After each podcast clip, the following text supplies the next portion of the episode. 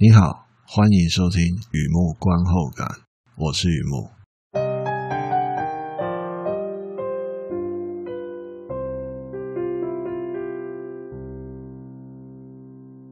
今天来分享一个电影的观后感，这是一部电影《Vita and Virginia》，二零一八年的片子啊，《维塔与维吉尼亚》这部英国的传记爱情片，描述二零年代有两个作家。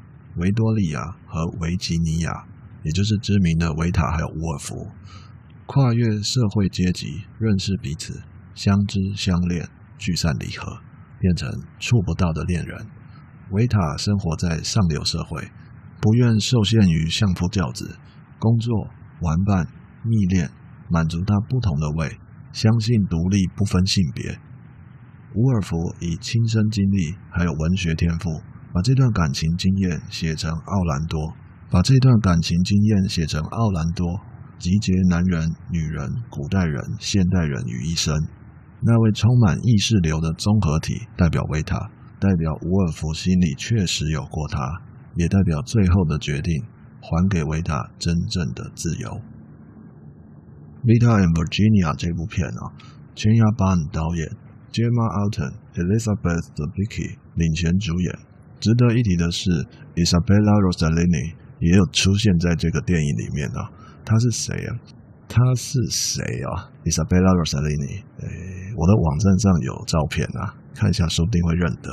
这个人是不得了的，来自真实的爱情故事，包括当年维塔与伍尔夫的书信，对白有诗意和意识流，是一部文学爱情片。电影资讯：Vita and Virginia。维塔与维吉尼亚，维塔与弗吉尼亚啊，基本上这些音译上的不同，都是在指同一部片。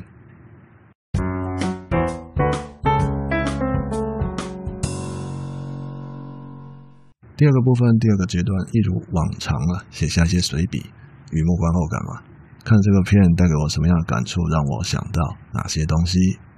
Vita and Virginia 来自真实故事，提到伍尔夫。哦，他的著作《奥兰多》啊他与维塔的感情，我又是在电影里面遇到伍尔夫了。如果记忆可靠，其实这种时候也是有点，我没有梦过他了，没有到那么那么，我很尊敬他，但没有到那么的呃，怎么讲啊，爱他。所以说，又在电影里遇到他了，没有又梦到他了。如果记忆可靠，近代有关伍尔夫的电影。要这样想的话，第一个一定是想到《The Hours》哦，时时刻刻。我个人觉得属于达洛维呃达洛威的同人志啦，那个片子很有名气，也饱受争议。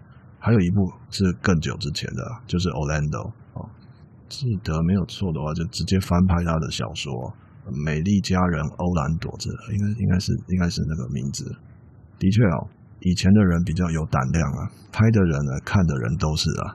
我当时年纪还小，片子看不懂，呃，那个奥兰多那部片，只记得演员，印象很深。而现在这个片子就是《Vita and Virginia》，对我来说刚刚好啊。片子低调、低成本、低 GI，专注描述一件事情，省去很多负担。我用特殊的方式看完这部片，先从比较直观的看片体验来开始。Arterton 的 Debicki 两位主演表现得非常好。就戏剧来说，Arterton 饰演的 Vita 属于第一女主角，Debicki 的伍尔夫属于第二女主角。换句话说，地球不会自转，月亮就没有盈缺嘛。可是伍尔夫的气势很强啊，名气也是嘛。如同 Vita 他说嘛，这个人很少讲话，一讲就是很棒。好，感觉上 Debicki 是女一。呃，我觉得这种感觉就是，诶，此消彼长，但又有事实存在，这种感觉很有意思哦。比方说，看一段关系，两人三角多边，哦，可能看不清楚重心在哪里，但是看到爱情的时候，立刻就浮出重心，一面倒。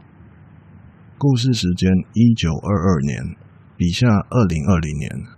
我记得这一篇应该是二零二零年一开始写的第一篇。哎，我问我自己哦，一百年前左右，天才同志哪一个比较特别？哪一个离我比较远？坦白说，我不知道啊，没有答案呢。也许我继续思考会有答案哦。片子里面好几段过场，搭配了非常有现代感的音乐，还有出现藤蔓、飞鸟之类的那个视觉特效。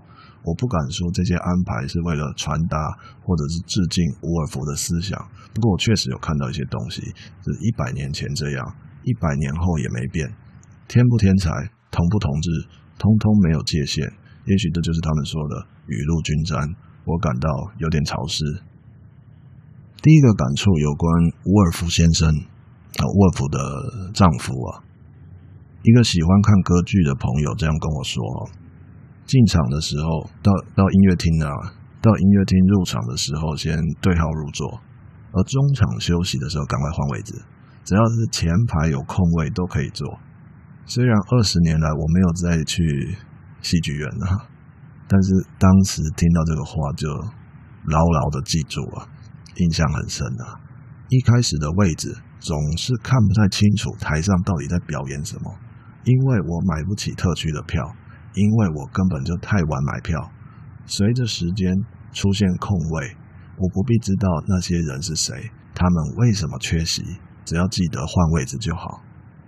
感受这个爱情故事，我先感受伍尔夫先生，他叫雷纳德，出版社的负责人，天才的老公，工具人。我一看到这个老同乡啊，马上就对号入座了。的确哦，我跟他都是火星人，想要给另一半最稳定的，却发现那不是另一半最想要的。既然如此，就重来一遍，重新定义所谓最稳定的。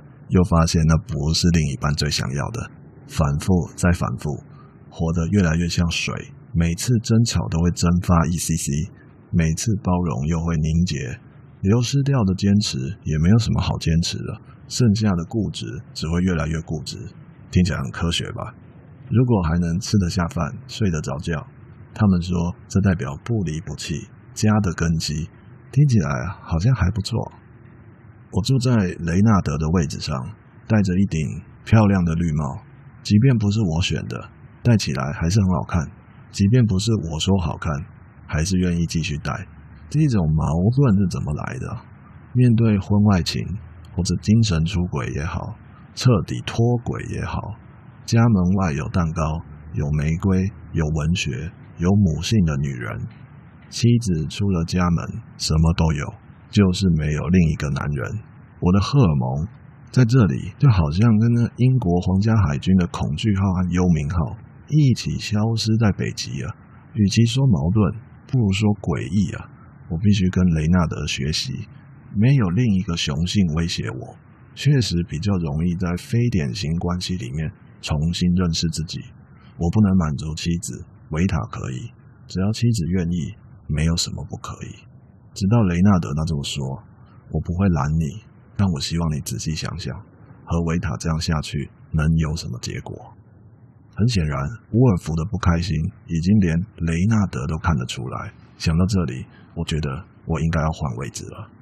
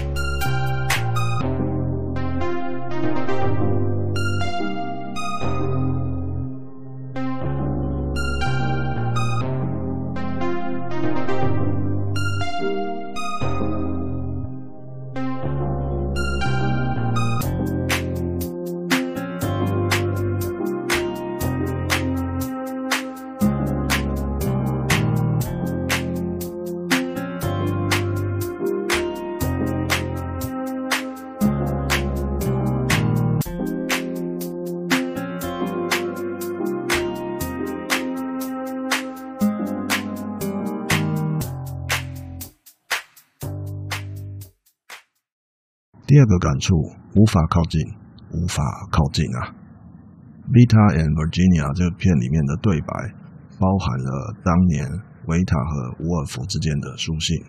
片子里面演到他们俩在写信的时候啊，Arterton 和 Debicki 朗读信的内容，正是第四面墙，但没打破。也就是我们观众看到画面是正的，人物正对画面，但他不是在对我们讲话，好，所以说第四面墙没有打破。那种两个人之间的呃，该怎么说，神交啊，心神领会啊，给我非常强的临场感。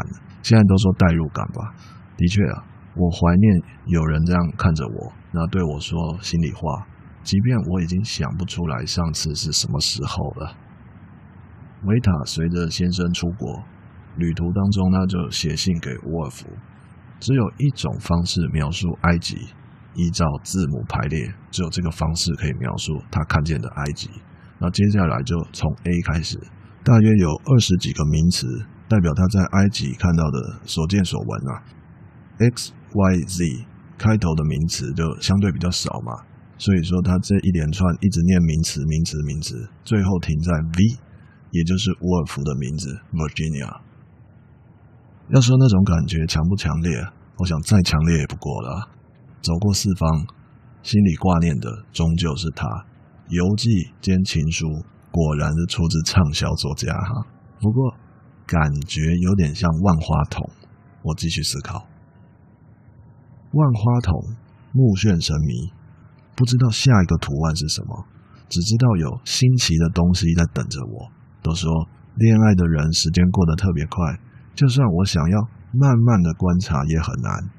当我的生活回到一倍速，而且我仍愿意拿着那个万花筒，不再像以前一样快速的转动，可以清楚的看见百万碎片非常细微的变化，甚至让我有三十七分之一秒钟的时间猜测下一个快要成型的图案是什么。我猜错了。可能是单一事件吧，再下一次我又猜错了，可能是偶发事件吧，一转再转，一转再转，结果我发现自己每次猜下一次都猜错啊！原来如此，不管那种绚丽、那种万花筒的奥妙如何占据我的眼睛，始终隔着一段距离，我无法靠近。第三个感触，爱情。头脑清醒，思虑缜密，跟这样的人谈感情是很有压力哦。倒不是指过程当中啊充满了逻辑辩证，而是当爱情变成只有爱，或是只有情，变成这样的时候啊，我会听到一种真心话，有点懂又不会太懂，好像这个人比我自己更了解我自己诶。如果一生悬命有所谓的代办清单。我相信认识自己应该排在前三名。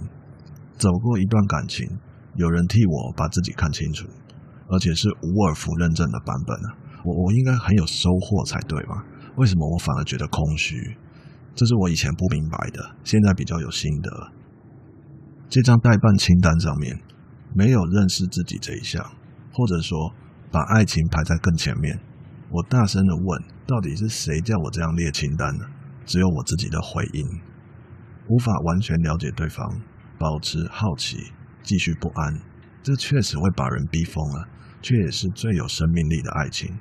相反的，一旦有人比我更了解我自己，哪怕字字肺腑，爱情已经肝肠寸断。一百年前，同志、天才，哪一个比较特别呢？一旦爱过，大家都是一样的。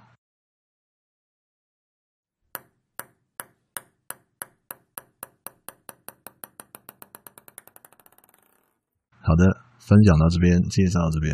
Vita and Virginia，二零一八年的片子啊，维塔与维吉尼亚。